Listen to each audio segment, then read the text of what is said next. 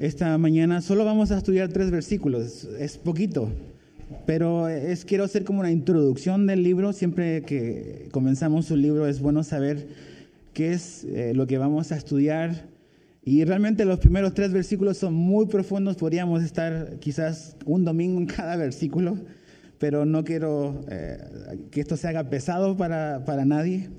Pero creo que es importante esta, esta carta a los hebreos. Entonces, si estás ahí, vamos a leer el verso 1 al 3 y vamos a comenzar a estudiar. Dice así Hebreos 1, verso 1. Dice, Dios habiendo hablado muchas veces y de muchas maneras, en otro tiempo a los padres por los profetas, en estos postreros días nos ha hablado por el Hijo, a quien constituyó heredero de todo y por quien asimismo hizo el universo el cual siendo el resplandor de su gloria y la misma imagen de su sustancia, y quien sustenta todas las cosas con la palabra de su poder, habiendo efectuado la purificación de nuestros pecados por medio de sí mismo, se sentó a la diestra de la majestad en las alturas. Entonces Dios ayúdanos a entender esto. Hay muchísimas cosas muy profundas acá, pero ayúdanos a poder captar lo más que podamos. En el nombre de Jesús, amén. El libro o la carta a los hebreos es, una eh, carta que desconocemos cuál es, quién es el autor. Eh, no, no, está en ninguna parte eh, el autor humano. Sabemos que el autor es, Dios, es el Espíritu Santo, pero desconocemos cuál fue el instrumento, quién fue el instrumento humano a través del cual este, este libro fue escrito. Si tú lees toda, todo el libro de los hebreos, te vas a dar cuenta que hay como que eh, un estilo que se asemeja mucho a como el apóstol Pablo escribía. Eso ha llevado a que muchos como que estudiosos de la Biblia crean que el autor, eh, el escritor de la carta a los hebreos es, el apóstol Pablo. Ahora no sabemos, sí sabemos que Dios es quien inspiró esto. ¿A quién está dirigido? Está dirigido, como su nombre lo dice, a hebreos, a judíos. Eh, ¿Cuál era la, situación que, que había ocurrido? Es que eh, muchos judíos habían eh, dejado el judaísmo y habían venido al cristianismo. Judaísmo y cristianismo son cosas distintas, no, no es lo mismo, tienen una raíz, pero realmente el judaísmo no cree en Jesús como el Mesías, como el Hijo de Dios. Entonces, el Evangelio había, eh, se había predicado, el Evangelio se estaba extendiendo y muchos judíos estaban creyendo en, en, Jesús como el Mesías, como el Hijo de Dios. Los discípulos eran todos judíos. El apóstol Pablo era judío. Y ellos habían llevado el Evangelio a, todo el mundo conocido. Y en alrededor del mundo muchos judíos habían venido a la fe en Jesucristo. Pero ¿qué era lo que estaba pasando? Eh, ellos estaban siendo como que en cierta manera eh, estaban viendo presionados para eh, regresar a, sus tradiciones, a sus costumbres y en cierta manera abandonar la fe. Eh, imagínate la cultura judía, es una cultura milenaria.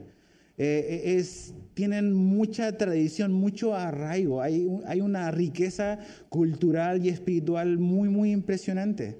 Y, es, y era difícil y siempre va a resultar difícil poder dejar atrás tu cultura, tu tradición, porque eso es lo que, en lo que confías, ¿verdad que sí? O sea, todos venimos de un trasfondo a lo mejor, a lo mejor religioso. Eh, aquí en México hay una cultura religiosa, una tradición, y que cuando una persona se le habla del Evangelio de Jesús, a veces es algo difícil poder como que de un día para otro como que cortar con eso y venir al Evangelio. Y eso era lo que estaban eh, sintiendo o estaban pasando estos cristianos. La fuerte tradición, la fuerte cultura eh, lo que les daba seguridad. Eh, ellos habían creído en Jesús, que en cierta manera era algo nuevo para ellos, y abandonar lo, milenario, lo, tradicional, lo que da confianza, era lo que generaba temor. Ellos estaban siendo presionados y la tentación era regresar atrás, volver atrás, ¿no? Dejar el cristianismo, abandonar a Jesús y regresar al judaísmo. Ahora, aquí no tenemos a lo mejor ese problema, pero a lo mejor tú estás siendo tentado o has sido presionado para dejar esto de, la fe, esto de la religión, esto de Jesús, no, mejor no, vuelve a tu vida pasada. Y, yo, sé que muchos eh, de ustedes han pasado por cosas así, Conozco gente de, primera mano que aquí en la iglesia, eh, cuando ellos vinieron al cristianismo, o sea, en su familia tuvieron serios problemas por haber dejado una tradición espiritual de generaciones. Entonces, estos judíos cristianos incluso eran eh, desheredados, o sea, hacían un funeral para el judío que se convertía al cristianismo, eran borrados de la familia. Ellos estaban siendo presionados a eso, a, regresar a, lo que ellos hacían antes. Ahora, el libro a los hebreos tiene muchísimas promesas muy, muy padres, muy buenas, muy asombrosas, pero también es un, libro que tiene eh, advertencias que necesitamos como que prestar atención. Eh, de hecho, el autor a los hebreos hace muchas como que referencias, ya que la mentalidad de sus oyentes tiene un trasfondo como hebreo, como judío, hace muchas referencias al pueblo de Israel en el Antiguo Testamento, algo que ellos conocían, la historia, su historia. Y, el autor a los hebreos habla y menciona sobre el peregrinaje que los hijos de Israel eh, pasaron por el desierto con Moisés, 40 años peregrinando por el desierto y el autor de Hebreos habla de ese evento como algo que estos oyentes y nosotros hoy en día necesitamos como mirar y prestar atención y aprender las lecciones que ellos vivieron. Mira, acompáñame, vamos a leer el capítulo 2, Hebreos 2, vamos a leer varios versículos para tener un panorama de, de qué se trata este libro. Baja ahí al capítulo 2, verso 1. Dice, por tanto, dice, es necesario que con más diligencia atendamos a las cosas que hemos oído, no sea que, ¿qué dice ahí? ¿Nos qué? Deslicemos. Que nos deslicemos. Avánzale al capítulo 3, verso 12. Verso 3, eh, capítulo 3, verso 12 dice, eh, Mirad, hermanos, que no haya en ninguno de vosotros un corazón malo de incredulidad para apartarse del Dios vivo. El mismo capítulo 3, pero el verso 15 dice, entre tanto que se dice, si oyeres hoy su voz, no endurezcáis vuestros corazones como en la provocación. Está hablando de lo que pasó con los hijos de Israel en el desierto. Dice, ¿quiénes fueron los que habiendo oído le provocaron? ¿No fueron todos los que salieron de Egipto por mano de Moisés? Dice, ¿y con quiénes estuvo él disgustado 40 años? ¿No fue con los que pecaron, cuyos cuerpos cayeron en el desierto? ¿Y a quienes juró que no entrarían en su reposo, sino a aquellos que desobedecieron? ¿Te das cuenta? Está hablando de una historia que los hebreos conocían, la historia de Israel en el desierto, eh, en su peregrinaje de 40 años. Sigue avanzando, Hebreos 6, eh, verso 11. Dice, pero deseamos que cada uno de vosotros muestre la misma solicitud, dice, hasta el fin, para plena certeza de la esperanza. O sea, está hablando de no deslizarnos, de no abandonar, de seguir hasta el fin. Eso es lo que está pasando. ¿Por qué? Porque estos hebreos cristianos están siendo presionados para abandonar el Evangelio, para abandonar la fe en Jesús, para volver a sus tradiciones, para volver a lo que ellos eran antes. Y por último, ve hasta el capítulo 12, Hebreos 12, el penúltimo capítulo del libro, verso 25, Hebreos 12, 25. Dice, mirad que no desechéis al que habla, porque si no escaparon aquellos que desecharon al que amonestaba en la tierra, mucho menos nosotros, si desecharemos al que amonesta desde los cielos.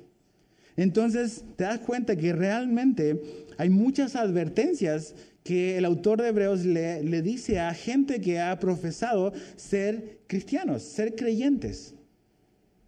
Eh, tenemos que examinar nuestro, nuestro corazón, examinar nuestra fe y ver si realmente eh, nuestra fe está arraigada, si, si, nuestra fe es verdadera, o nada más es algo que decimos con nuestros labios, pero nuestro corazón no es una realidad.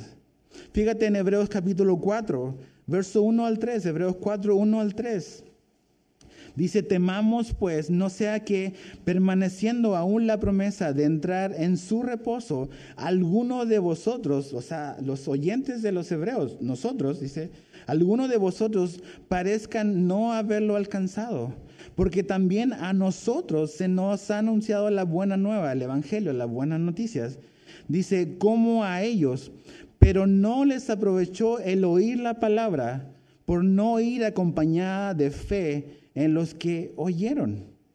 Pero los que hemos creído entramos en el reposo de la manera que dijo, por tanto juré mira, no entrarán en mi reposo, aunque las obras suyas estaban acabadas desde la fundación del mundo. Muchas cosas aquí, pero básicamente lo que se resume es que realmente nuestra fe tiene que ir acompañada. Los que, o sea, podemos escuchar algo, pero el escuchar no lo es todo. Yo debo que a lo que oigo, lo que oigo de Dios, lo que oigo de la Biblia, de la palabra de Dios, debo de creerlo en mi corazón y debo de actuar en base a eso, en base a la fe. Entonces, esta carta a los hebreos está escrita para personas que potencialmente pueden deslizarse o pueden naufragar espiritualmente. Entonces, creo que son, es una advertencia que es importante que debemos de considerar. Si la Biblia o si Dios considerara de que no hay peligro de deslizarnos espiritualmente, no aparecería esto en la Biblia. Yo sé que en el cristianismo hay personas que dicen la salvación nunca se pierde y hay otras tendencias que dicen no, la salvación sí se pierde.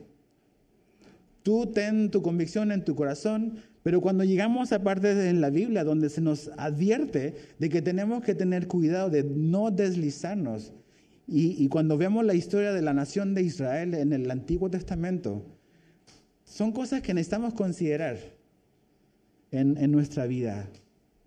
Estos hebreos necesitaban saber de que ellos debían de prestar atención a lo que habían oído, a lo que habían aprendido. Entonces, si tú estás pensando o estás siendo tentado quizás a decir, no, ya no, ya no voy a caminar en esto del cristianismo, ya eh, me ha traído muchos problemas, mucha gente me, ya, me, ya no me saluda, ya ni me hablan, ya no me quieren, eh, ya no me dan oportunidades de trabajo porque ahora soy cristiano, este libro es para ti. Y si tú dices, no, no, no, yo, yo, no, yo no sería capaz de, nunca de regresar atrás, aguas. O sea, el que cree estar firme, cuide de no caer. Si tú nunca consideras de que eres capaz de abandonar esto, tienes que tener cuidado, estás en peligro. Es mejor considerar y examinar nuestra vida a la luz de las advertencias que Dios nos deja en la Biblia para checar nuestro, nuestro corazón. Ahora, volviendo ahí, vuelve al, al capítulo 2, el verso 1, ese versículo tan importante. Dice, por tanto es necesario que con más diligencia atendamos a las cosas que hemos oído, no sea que nos deslicemos. ¿Cómo vamos a evitar el deslizarnos espiritualmente? La respuesta está ahí. ¿Qué tenemos que hacer? Atender con más diligencia lo que hemos oído. ¿Por qué la gente a veces ves que un tiempo está y después ya no está las cosas de Dios? Porque aquí hay personas que han servido en la iglesia y que ya no están en la iglesia. Aquí hay personas que han servido aquí y que ni siquiera están en otra iglesia, ya ni siquiera están caminando con Dios. Y eso es un recordatorio para nosotros de que, o sea, podemos deslizarnos. Y esas personas que estuvieron un tiempo aquí sirviendo, no prestaron atención a la advertencia que está aquí en el capítulo 2, verso 1. Dijeron, no, no, esto no es para mí, o yo no me interesa, o no voy a checar mi corazón, no, no voy a examinar mi vida. Y están lejísimos ahora, ni siquiera están interesados en las cosas de Dios. ¿Por qué? Porque no prestaron con diligencia, con atención las cosas de Dios, las cosas que han oído. Tenemos que hacer eso.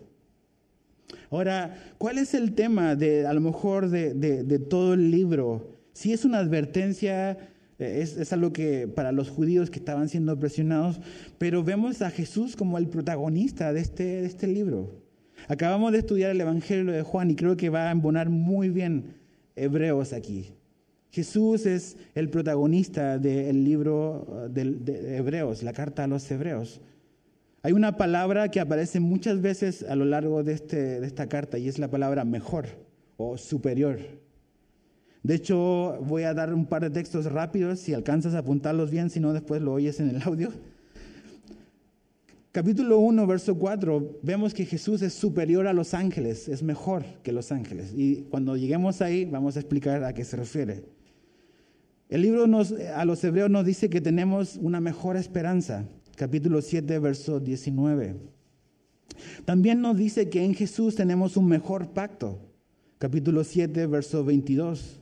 También en el capítulo 8, verso 6 nos dice que tenemos una mejor promesa. En el capítulo 10, verso 34, Hebreo nos dice que tenemos una mejor herencia en Jesús. En el capítulo 11, verso 16, nos dice que tenemos una mejor patria o una mejor ciudadanía. 11.16. Y en el 11.35 se nos dice que tenemos una mejor resurrección. Esa palabra mejor o superior eh, es una palabra importante eh, en la carta a los hebreos. Jesús es mejor. Jesús es mucho mejor. Acuérdate, ellos estaban siendo tentados y presionados a volver atrás quizás como presentando su tradición, su herencia, su trasfondo como algo bueno, como algo mejor, pero el autor a los hebreos le está diciendo, no, Jesús es mejor, Jesús es superior, Jesús es más que cualquier cosa que tú y yo hayamos dejado atrás. Jesús es digno, Jesús es hermoso. Y, y, o sea, créeme, no, no queremos ni engañarte ni nada, y yo creo que tú ya lo sabes, o sea, seguir a Jesús hay un precio implícito que hay que pagar. Hay cosas que vamos a perder, hay cosas que van a cambiar. Hay cosas que quizás se van a hacer difíciles. O sea, si, si has oído y has escuchado a esta gente que te dice, ven a Jesús y todos tus problemas se van a terminar, eh, te están chamaqueando. sí, tu problema eterno de pasar la eternidad separado de Dios, condenado, eso se termina. Pero en esta vida Problemas van a venir. Jesús dijo que en este mundo íbamos a tener aflicción, pero podíamos confiar. O sea, ahí está la vida de David que está entre nosotros. El ser cristiano, el ser pastor, no nos libró de, de lo que él tuvo que vivir. Y solo Dios sabe eso. Pero, aún a pesar de lo que pasa en nuestra vida, aún a pesar de los momentos de dificultad que podamos enfrentar, familiares o físicos o lo que sea, Jesús sigue siendo mucho mejor que lo que estamos dejando atrás. Jesús sigue siendo mucho mejor que el dolor o la dificultad que quizás estamos enfrentando al día de hoy. Y eso es lo que la carta a los hebreos nos quiere recordar. Que Jesús es hermoso, que Jesús vale la pena, que Jesús es digno, que es asombroso el poder conocerle, el poder ser amado por Él el poder amarle, el poder servirle. Jesús es superior, es mejor que cualquier tradición que tú tengas, cualquier legado o herencia espiritual. Jesús es superior a eso. Aguanta. Resiste la presión de los amigos, de la familia, por haber quizás dejado tu cultura, dejado tu herencia espiritual por seguir a Jesús. Ahora, ¿por qué Jesús es superior? ¿Qué hace a Jesús diferente? ¿Qué es lo que la Biblia nos dice que pone a Jesús en otra categoría? Es, es lo que el autor de los Hebreos nos dice a partir del verso 1. Mira, volvamos otra vez a Hebreos 1, del 1 al 3, dice, Dios, habiendo hablado de muchas, eh, muchas veces y de muchas maneras en otro tiempo a los padres por los profetas. Aquí hay algo muy importante. Y lo primero que este, este libro comienza con Dios. Y eso es importante. Dice Dios habiendo hablado. Entonces, ¿qué nos muestra la Biblia? Y no solamente Hebreo, sino que toda la Biblia nos muestra de que Dios es un Dios que se comunica. Es un Dios que habla. Es un Dios que se quiere dar a conocer. No es un Dios que nos creó y que dio la espalda y nos abandonó y cortó la comunicación. La Biblia nos muestra de que este Dios, nuestro creador, el único Dios, es un Dios que se comunica que quiere hablar, que quiere darse a conocer. No nos quiere dejar en nuestra confusión, no nos quiere dejar en nuestra ignorancia, No nos quiere dejar como estamos. Quiere que le conozcamos. Y la manera es que Él dice aquí Hebreos, Él ha hablado de muchas maneras. Dice en otro tiempo. ¿Cómo habló en otro tiempo? Aquí el autor nos dice. Dice, habiendo hablado, dice, eh, muchas veces. O sea, no es que Dios se comunicó una vez, sino que habló muchas veces. Eso habla de frecuencia. Dios frecuentemente habló en el Antiguo Testamento. No era algo nada más que, que fue algo esporádico. Frecuentemente habló muchas veces. ¿Cómo lo hizo? Lo hizo también de muchas formas. Eso quiere decir de que Dios habló de maneras distintas. Cuando tú agarras la Biblia y empiezas a leer el Antiguo Testamento, te vas a dar cuenta de que Dios habló a través de visiones a hombres, Dios habló a través de sueños, Dios habló a través de diferentes maneras, de profecías, y Dios le habló a su pueblo de esa manera, de diferentes maneras. Visiones, leyes, sueños, profecías, etc. Y así frecuentemente. ¿Cómo lo hizo Dios? Dice que lo hizo a los padres, está hablando de los ancestros de estos hombres, por medio de los profetas. Esa es la manera en que Dios había hablado en el pasado. ¿Quién eran los profetas? Los profetas eran hombres de Dios, comunes y corrientes. Sí, hombres que amamos, respetamos, honramos, pero hombres a los cuales Dios les hablaba, les revelaba y se comunicaba con su pueblo por medio de ellos. Simplemente eran como un, un un intermediario o un agente que comunicaba la verdad de Dios a la nación de Israel. Esta familia que comenzó con Abraham, que creció y se transformó en una nación, la nación elegida por Dios para que Jesús venga a través de ellos, Dios les habló por medio de los profetas, dice, en otro tiempo, dice el verso 1, o sea, está hablando del pasado. En el pasado Dios habló de esa manera, pero fíjate en el verso 2 lo que dice, en estos postreros días, Está hablando ahora del tiempo presente de aquí, de, a partir de Hebreos. Desde ese momento en adelante, dice, en estos postreros días nos ha hablado, ¿por qué dice ahí? Por el Hijo. Y ahí si te fijas en tu Biblia, la palabra Hijo aparece con mayúscula.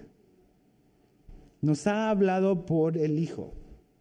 Ahí está otra vez, como un énfasis en que Dios es un Dios que no guarda silencio. Dios es un Dios que quiere darse a conocer, que se ha revelado a sí mismo, que lo hizo a través de hombres a lo largo de la historia, con los profetas, Isaías, Jeremías, Ezequiel, todos los que están en el Antiguo Testamento. Pero que ahora, en ese anhelo de poder revelarse y comunicarse con nosotros, lo ha hecho por medio de el Hijo si pudiésemos decir como que el medio ahora ya no son simples hombres, sino lo ha hecho a través del Hijo. ¿Y quién es el Hijo? Es Jesús. Y lo que el autor a los hebreos está queriendo mostrarnos es que Jesús es, es superior a los profetas del Antiguo Testamento. Es superior, es mejor. No es que Jesús vino a contradecir lo que Dios mismo inspiró a esos hombres, pero Jesús es superior a ellos. ¿Por qué es importante esto? Porque, ok, ¿cuál es la mente de la gente que está leyendo y escuchando esta carta que, fue enviada a ellos? Ellos están siendo presionados para regresar atrás, regresar a una religión eh, que Dios inspiró, pero que el hombre como que desvirtuó y agregó muchísimas cosas humanas. Están siendo presionados para regresar. Y ellos están viendo y ven a estos profetas como a lo mejor más de lo que realmente son estos hombres. Son simples hombres. Y Jesús no es un simple hombre. Jesús es superior a esos hombres. Cuando tú le preguntas a una persona, ¿quién es Jesús? Te va a decir, Jesús es un buen hombre, fue una buena persona. Jesús fue un gran maestro. O Jesús fue un profeta. Ok, Hebreos nos dice que Jesús no es un mero hombre, Jesús no, no fue un profeta, Jesús es superior a los profetas, Jesús es el Hijo, es el medio por el cual Dios ha hablado. Podríamos decir que Jesús es la palabra definitiva y completa de Dios. Aquí los que tenemos hijos, ¿te ha pasado a veces que tus hijos están dele, que dele, que dame permiso para esto, que dame esto y oye, ¿y qué opinas de esto? Y como que en medio estamos ahí regateando y negociando y a veces decimos, ya, esta es mi palabra final. Así como que esta es la definitiva. Sí, hemos dicho eso, ¿verdad? ¿Verdad que sí? No, esto ya es, esta es mi última palabra. Ok, la última palabra de Dios se llama Jesús. Esa es su palabra definitiva, completa. Eso es lo que Hebreo nos está diciendo. Jesús no necesita aditamentos, Jesús no necesita actualizaciones o mejoras. Jesús no necesita eso. Cuando el Padre mandó a su Hijo Jesucristo, es todo lo que necesitamos conocer. Es la palabra final. Está todo lo que necesitamos saber de Dios.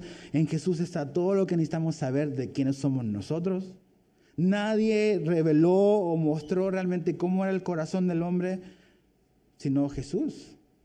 Él es la palabra final de Dios. No es un mero hombre, no es solo un buen hombre, que lo fue.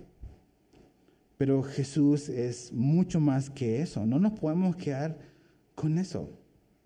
Acompáñame al Evangelio de Juan, retrocede ahí hacia tu izquierda, ve al Evangelio de Juan, es el cuarto libro eh, del Nuevo Testamento. Lo estudiamos hace poco, pero quiero que leamos un par de versículos de qué nos dice eh, Juan que Jesús es. Juan capítulo 1, verso 18. Juan 1, 18.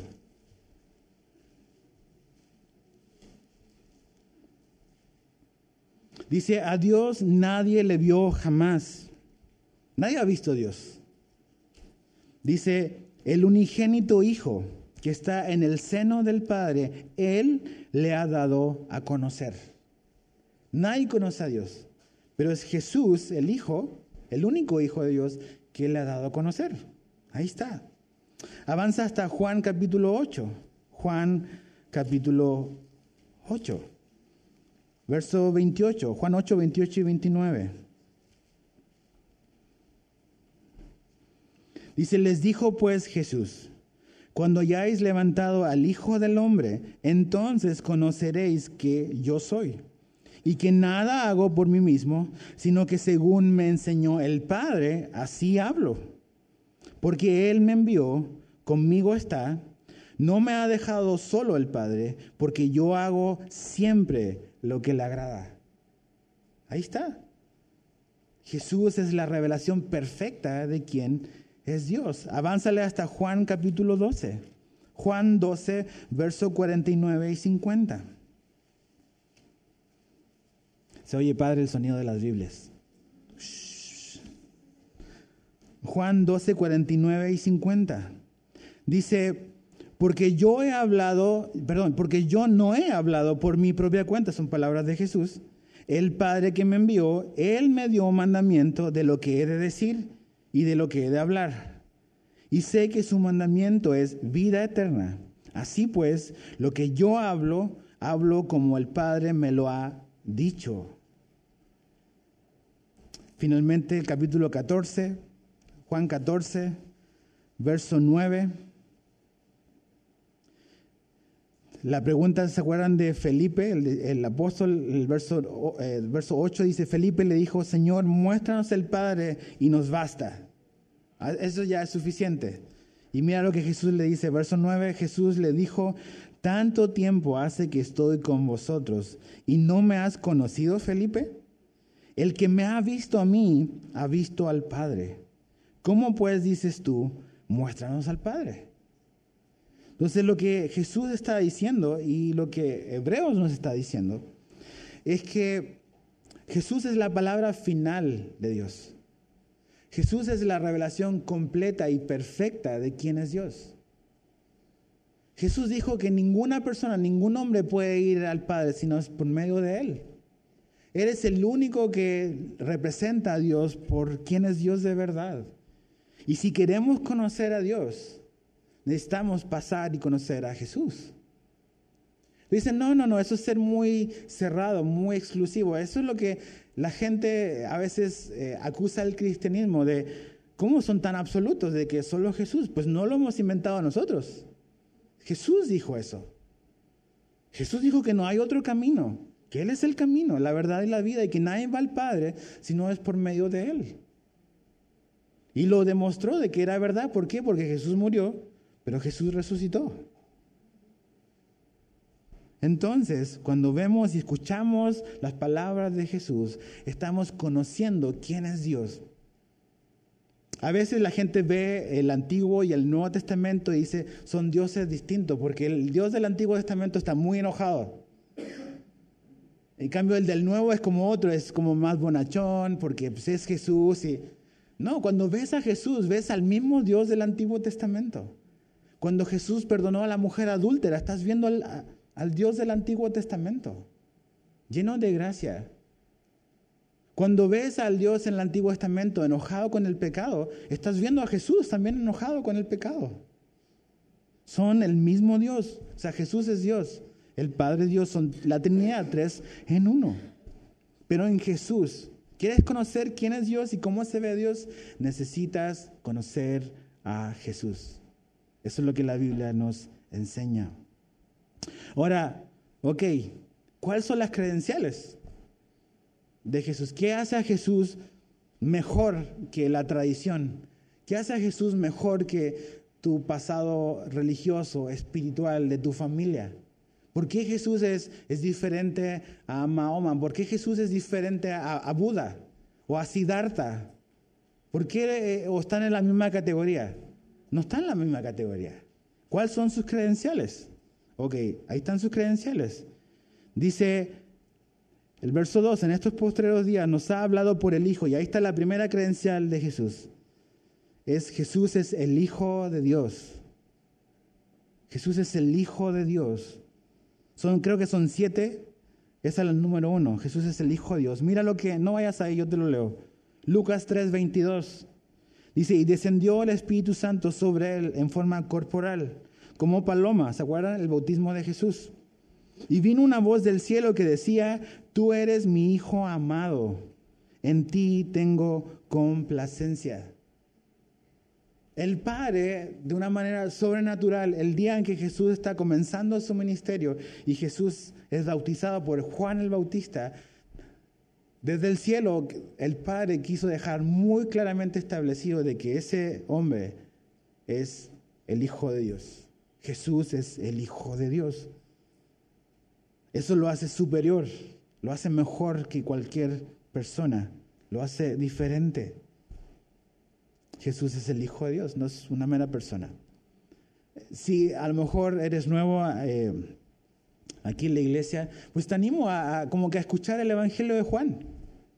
Lo acabamos de estudiar, estuvimos un año y medio estudiando el Evangelio de Juan. Y, date cuenta y, presta atención y lee el Evangelio y te vas a dar cuenta que realmente el, el, deseo de Juan el discípulo era precisamente convencernos de que Jesús es el Hijo de Dios. Porque es lo que es necesario que ocurra para que tú y yo podamos tener vida eterna. ¿Te acuerdan que ese es el propósito del Evangelio de Juan? Para que creamos que Jesús es el Hijo de Dios y que creyendo en Él tengamos vida eterna. Entonces Jesús no es un mero hombre, no es un buen hombre nada más, Jesús es el Hijo de Dios. Lo segundo, la segunda credencial de Jesús es, dice, a quien constituyó heredero de todo. Jesús es el heredero de todas las cosas que existen. Es el heredero. Te voy a leer en Lucas 1, 32 y 33. Lucas 1, 32 y 33 dice, este, hablando de Jesús, es como la anunciación del nacimiento de Jesús a María, dice, este será grande y será llamado Hijo del Altísimo, y el Señor Dios le dará el trono de David su padre, y reinará sobre la casa de Jacob para siempre, y su reino no tendrá fin. Jesús es el heredero, es el rey. Todas las cosas le pertenecen, todas las cosas son de Él, por Él y para Él, dice la Biblia. Absolutamente todo. En Juan 16, 15, Juan 16, Jesús dice lo siguiente, todo lo que tiene el Padre es mío. Y por eso dije que tomará de lo mío y os lo hará saber. Dice, todo lo que tiene el Padre es, es mío. Es como a veces le hemos dicho a, a, nuestro hijo, tenemos uno, todo lo que tiene papá y mamá es tuyo. Un día no vamos a estar y todo lo que tenemos, tú te vas a quedar con esto. Ok, no es que un día el Padre no va a estar, pero todo lo que tiene el Padre también le pertenece a Jesús. Él es el heredero. Él es dueño de todas las cosas. Tercera credencial de Jesús que lo hace superior es que dice ahí en el, verso, eh, al final del verso 2, y por quién asimismo hizo el universo. Jesús es el agente creador de Dios, de todo el universo. A través de Jesús, el Padre hizo todo el universo, todo lo que vemos, todo lo que se conoce, todo lo visible y lo invisible, lo hizo Jesús. Mira lo que dice Juan 1 del 1 al 3. Juan 1 del 1 al 3 dice, en el principio era el verbo y el verbo era con Dios y el verbo era Dios. Dices, ¿quién es este del verbo? ¿Qué, qué es el verbo? Pues bajas ahí y te vas a dar cuenta que está hablando de Jesús. Verso 2 dice, este era en el principio con Dios. Dice, verso 3, todas las cosas por Él fueron qué? Hechas. Y sin Él nada de lo que ha sido hecho fue hecho. Entonces Jesús es el medio por el cual, la persona por el cual el Padre hizo todas las cosas, todo el universo, toda la creación. La Biblia no dice que tú y yo venimos de la evolución y somos producto de una explosión. La Biblia dice que Dios nos creó y nos hizo a su imagen y semejanza, que todo lo que existe, lo visible y lo invisible, fue hecho por Dios y a través específicamente de la persona de Jesucristo. Colosenses 1.16, mira lo que dice Pablo, Colosenses 1.16, porque en Él, está hablando de Jesús, porque en Él fueron creadas todas las cosas, las que hay en los cielos y las que hay en la tierra, visibles e invisibles, sean tronos, sean dominios, sean principados, sean potestades, todo fue creado por medio de Él. ¿Y qué dice ahí? Y para Él. Y para Él. Entonces aquí dos cosas. Dios, o sea, Jesús es, es dueño de todo. Jesús hizo todas las cosas. ¿Cómo vas a permitir que esa verdad permee tu corazón cuando pierdes tu trabajo? ¿Cómo va esta verdad a permear mi corazón cuando viene una enfermedad incurable? ¿Cómo va a permear esta verdad mi corazón cuando tengo problemas con mis hijos? Él es el dueño de todas las cosas. Él tiene todo el poder, toda la capacidad. Nada es imposible para Dios. Entonces, ¿por qué Dios no me ayudó aquí como yo pensaba yo quería? No sé, no tengo esa respuesta. Pero la Biblia no nos dice y no nos muestra a un Dios incapaz de hacer las cosas. Él es capaz de todo, todo es de Él. Y la Biblia nos dice en Romanos 8, 28 y 29 que todas las cosas que suceden en la vida de un creyente, Dios las va a usar para qué? Para nuestro bien, para, para, para sus propósitos. ¿Y cuál es el propósito de Dios? Que tú y yo nos parezcamos más a quién? A Jesús, a su Hijo. Entonces, cuando en tu jefe te dice, ¿sabes qué? Es que tu trabajo y tu vida están en mis manos. O sea, tu futuro, tu pensión, tu salario depende de mí. ¿A quién le vas a creer? ¿A, la voz de tu jefe o a lo que la Biblia dice que todas las cosas realmente están en manos de Dios? Y si pierdes ese trabajo, bueno, no te voy a decir que no lo vas a perder. Tu vida no tiene por qué venirse abajo y derrumbarse. Porque esta persona de la cual la Biblia nos está hablando es nuestro Salvador. Es en, en quien nuestra vida está en sus manos. Este universo está donde está porque Jesús sostiene todas las cosas y es lo que Él dice después. Él sostiene todas las cosas. La número cuatro es, dice que Jesús es el resplandor de la gloria de Dios. ¿Qué quiere decir eso? La gloria de Dios, ¿de qué está hablando? En el Antiguo Testamento, en el libro de Éxodo, cuando los hijos de Israel estaban en su peregrinaje por el desierto, a veces Dios, ellos veían como que el resplandor de la gloria de Dios, y cuando veían la gloria de Dios como este resplandor, lo que ellos entendían con eso es que eso era un, recordatorio de que la presencia de Dios estaba ahí entre ellos, que la presencia de Dios estaba ahí. Aunque no lo podían ver completamente, su resplandor, su gloria era un recordatorio de que Dios estaba con ellos. Pero aquí Hebreos nos dice de que Jesús es el resplandor de la gloria de Dios. ¿Qué quiere decir eso? Que Jesús es la manifestación de la presencia de Dios que cuando la gente veía a Jesús, ellos estaban viendo la presencia de Dios entre ellos, realmente. Cuando la gente escuchaba a los profetas del Antiguo Testamento, cuando ellos oían a los profetas hablar, en esas determinadas y contadas ocasiones, como que Dios se daba a conocer. Pero los profetas del Antiguo Testamento no, no, no, irradiaban la presencia de Dios, nada más hablaban por Dios. Pero cuando Jesús vino, cuando Jesús habló, cada palabra que Jesús dijo, cada acto que él hizo, la gente estaba viendo una manifestación visible de quién es Dios. Por eso dice, es el resplandor de su gloria. Otra versión de la Biblia lo pone como la expresión exacta de su naturaleza. Jesús es la expresión exacta de la naturaleza de Dios. Pues eso es la, otra característica o credencial. Dice, Jesús es la imagen de, su misma sustancia. Al ver y oír a Jesús, la gente estaba oyendo y viendo a Dios. O sea, podríamos decir de que en Jesús Dios se revistió de humanidad. Y cuando la gente lo vio, cuando, cuando Jesús tocó a los leprosos, cuando Jesús le dio la mano, la mano al cojo y lo levantó, cuando Jesús hizo todos los milagros que Jesús hizo, era Dios que estaba haciendo esas cosas, era Dios entrando en contacto con el enfermo, con el leproso, con el de corazón quebrantado.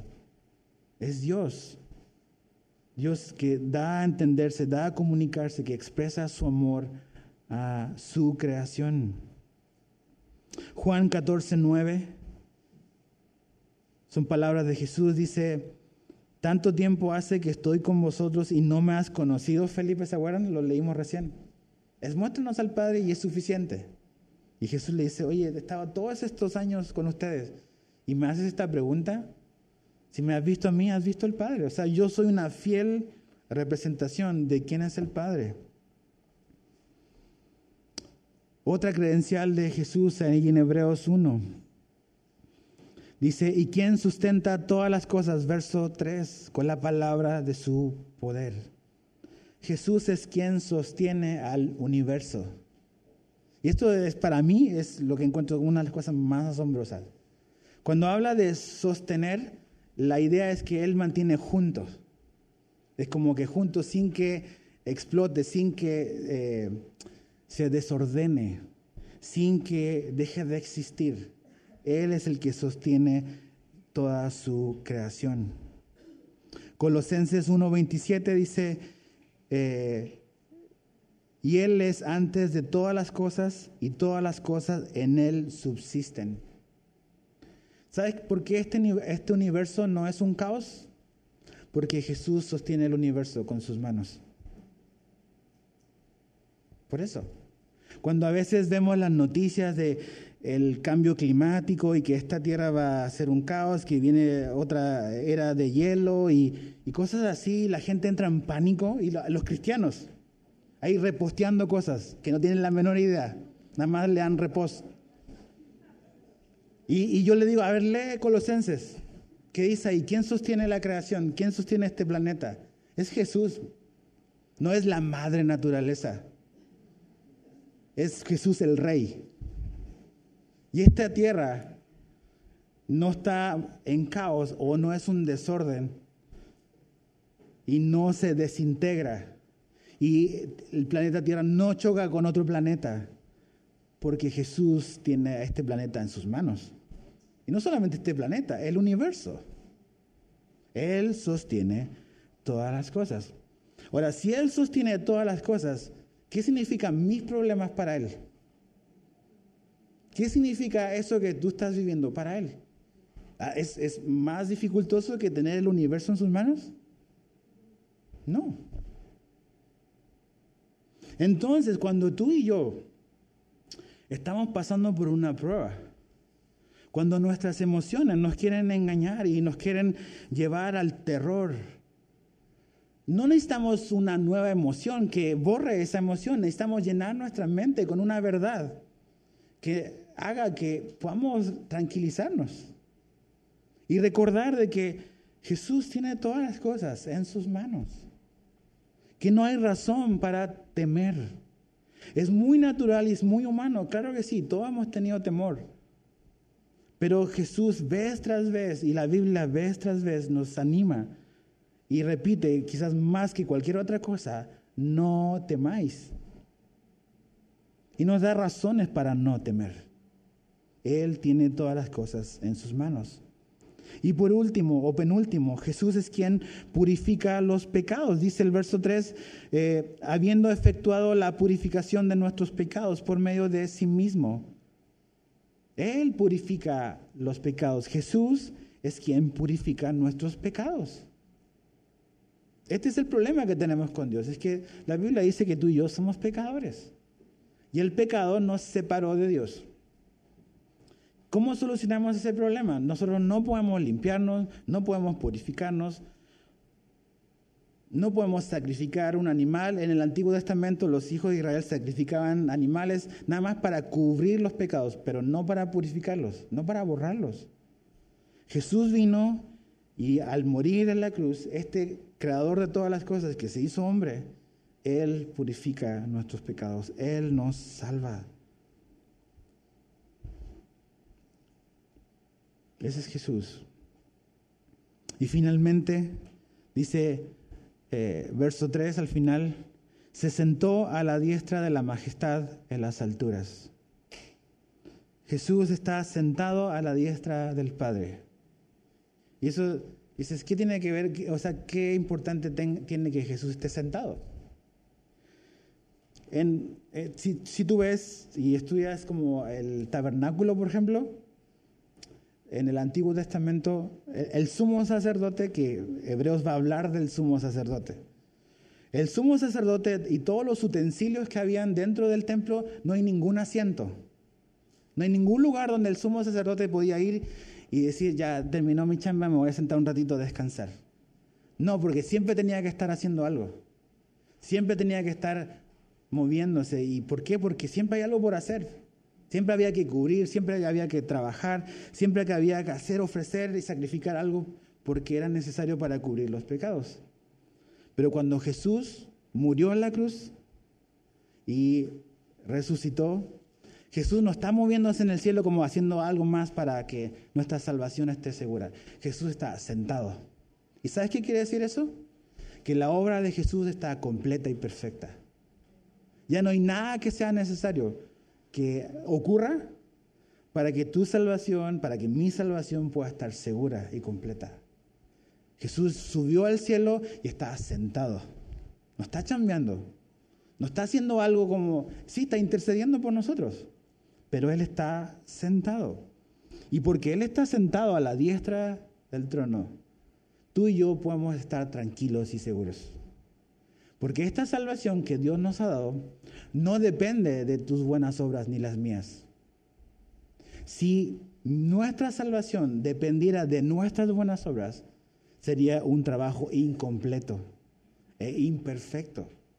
Pero como la salvación es un regalo de Dios y que depende de lo que Jesús hizo en la cruz, tú y yo al poner nuestra fe en Él, podemos estar tranquilos y seguros de que es un trato hecho que lo único que Dios pide y demanda es que podamos arrepentirnos y podamos poner nuestra fe y nuestra confianza en Jesús. Cuando Jesús murió, lo último que dijo fue, consumado es. Eso quiere decir, la salvación del hombre ya es un trato cerrado, ya está completo, lo único que el hombre necesita ahora es creer en Jesús. Él está sentado. Su obra y su salvación es completa. ¿Qué es lo que estaban siendo tentados estos hombres judíos para regresar a un sistema de obras? A ofrecer sacrificios, a circuncidarse, a ir a hacer esto. Cosas que no, o sea, no tienen la capacidad de salvar. Eh, tú dices, no, no, no, yo, yo, yo voy a demostrarle a Dios de que, de que, o sea, conmigo no se equivocó. De que Él me va a dar la, o sea, yo voy a entrar al cielo porque yo soy una buena persona y Él va a ver de que realmente me he esforzado muchísimo. He hecho el, el plan de lectura de la Biblia 10 años seguidos. Y Dios va a ver que sí estoy interesado en su palabra. Eso es insuficiente.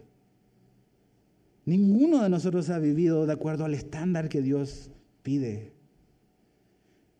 Tú y yo no hemos obedecido y hemos agradado a Dios en todo lo que Él ha pedido. Cuando Jesús dice yo siempre he hecho su voluntad y siempre hago lo que a Él le agrada, eso no descalifica a ti y a mí. Tú y yo nunca hemos hecho siempre lo que a Dios le agrada. Pero Jesús siempre hizo lo que a Dios le agrada. Y por eso, tú y yo, si ponemos nuestra fe en Él, Solo así podemos ser aceptados por Dios. ¿Cuál es el estándar que el Padre demanda para entrar al cielo? Perfección. Nada más. ¿Cómo yo puedo llegar y cómo puedo obtener esa justicia a mi cuenta si yo pongo mi fe en Jesús? Jesús me transfiere mi justicia y Él paga por mi deuda, por mis pecados. Por eso Él está sentado y yo puedo estar tranquilo porque no es a lo que Dios está diciendo, Edgar, son las 10 de la mañana y todavía no has hecho tu devocional. Si no lo haces, te voy a borrar del libro de la vida. Yo estoy tranquilo porque mi salvación no depende de mi desempeño, depende de la justicia de Jesucristo. Y ese es nuestro Salvador. Entonces, como conclusión, Dios se ha comunicado y se comunicó muchísimas veces en el pasado por medio de hombres de Dios a los cuales amamos, respetamos y aprendemos de ellos, los profetas del Antiguo Testamento. Pero Jesús fue y es la revelación completa y definitiva de Dios. Tú y yo no necesitamos una nueva revelación. Cuando la gente viene y te dice, yo tengo palabra, una nueva palabra de Dios, hey, ten cuidado. Porque por no prestar atención a la palabra que está aquí, estos hebreos se están deslizando. Tú no necesitas una nueva revelación de Dios. La revelación de Dios ya la tenemos. Es Jesús, Dios nos habló por medio de Jesús. Ah, tenemos que prestar atención a esto. Jesús es superior y mejor a cualquier cosa, cualquier persona, cualquier enseñanza, cualquier filosofía, cualquier sistema religioso o de creencias. Jesús es superior. Entonces, deslizarnos espiritualmente ocurre porque a lo mejor tú y yo no estamos prestando atención a la palabra que está escrita. Nada más estamos interesados en algo nuevo. Que alguien me diga algo de parte de Dios, que esto, que lo otro, alguna experiencia mística, algo... Si no prestamos con diligencia atención a las cosas que hemos oído, vamos a deslizarnos. Y no quiero que ocurra eso en tu vida. La falta de plenitud, la falta de libertad, la falta de gozo quizás en mi vida o en nuestra vida es porque he permitido que algún grupo, que algún hombre, que alguna ideología sea más importante que Jesús y su palabra. Y con esto termino. Espiritualmente, no hay lugar más seguro que estar en Jesús. No lo hay. Jesús es el lugar y es la persona más segura. Y eso es lo que Hebreos nos quiere mostrar. No hay nadie mejor que Jesús. Entonces, ¿para qué volver a algo que es inferior? ¿Por qué seguir haciendo y practicando cosas que son inferiores y que no son suficientes? Piénsalo. Piénsalo. Vamos a orar.